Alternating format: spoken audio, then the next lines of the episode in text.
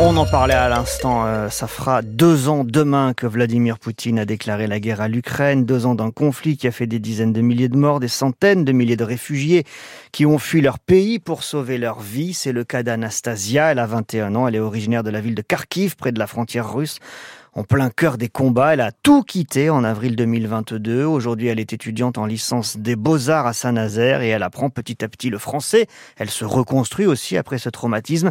Par contre, c'est plus dur pour ses proches qui sont venus avec elle, notamment sa maman pour ma mère, c'est très difficile parce qu'elle a déjà créé la vie propre vie en ukrainienne. Elle a déjà formulé qu'est-ce qu'elle voulait, la carrière, etc., les maisons, etc.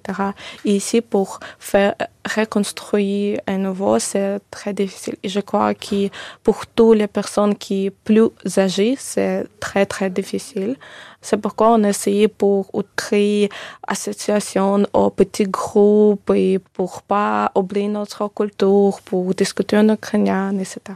Voilà le témoignage d'Anastasia qui raconte qu'elle se retrouve effectivement au sein d'associations pour discuter avec euh, dans sa langue maternelle avec d'autres proches, euh, d'autres réfugiés ukrainiens. Elle a témoigné au micro de Marius Delaunay et donc dans quelques minutes notre invité Alain Lédé qui préside l'association Vendée Ukraine à Saint-Gilles Croix-de-Vie, une commune qui dès le début de la guerre il y a deux ans s'est considérablement mobilisée pour accueillir des réfugiés. On évoquera aussi euh, cette soirée de demain et puis leur vie quotidienne des réfugiés à Saint-Gilles-Croix-de-Vie.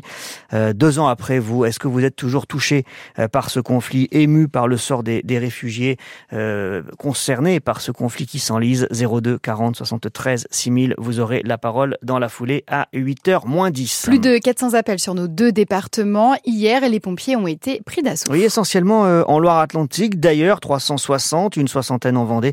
Principalement à chaque fois pour des chutes d'arbres et des inondations. Il est tombé beaucoup d'eau, hein, à peu près l'équivalent de 3 à 4 semaines de pluie en quelques heures, par exemple, euh, sur le secteur euh, de Grandlieu ou encore le bocage vendéen, la Vendée qui reste ce matin en vigilance orange pour crues et inondations. Deux cours d'eau sous haute surveillance, le lait et la Sèvre nantaise. Un pic est attendu dans la journée. Il y a des perturbations aussi sur le réseau TER ce matin en Pays de la Loire, des retards sur la ligne Nantes-Angers jusqu'à 8h30.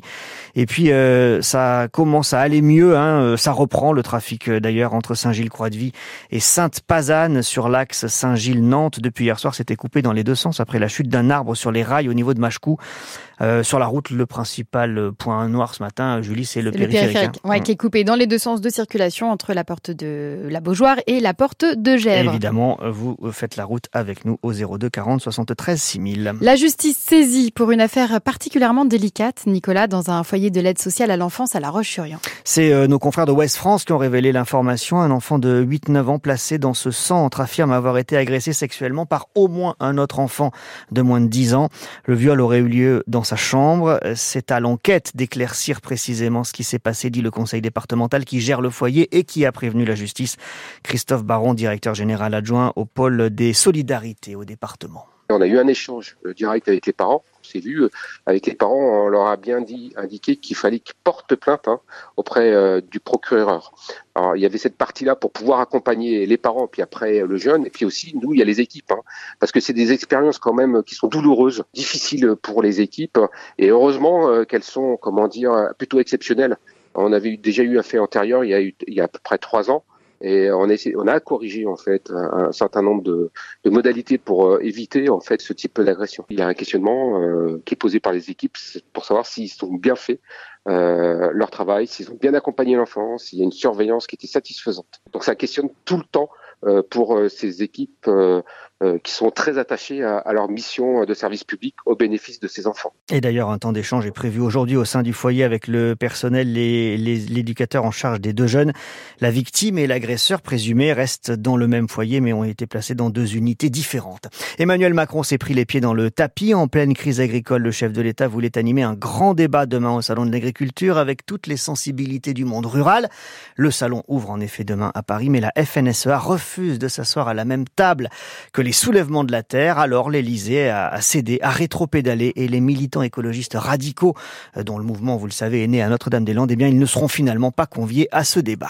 On évoquait euh, tout à l'heure, Nicolas Crozel, les dégâts liés à la tempête sur les rails, mais il y a aussi d'autres raisons qui font que les trains sont en retard. Et notamment les collisions entre euh, les trains et les animaux. la plupart du temps, d'ailleurs, ce sont des sangliers. Hein. Il y en a beaucoup, des collisions dans ce secteur de Sablé-sur-Sarthe, par exemple. C'était encore le cas avant-hier soir, avec un TGV qui a percuté un sanglier et ça a entraîné en cascade de nombreux retards pour d'autres trains sur l'axe Paris-Nantes, Nantes-Paris.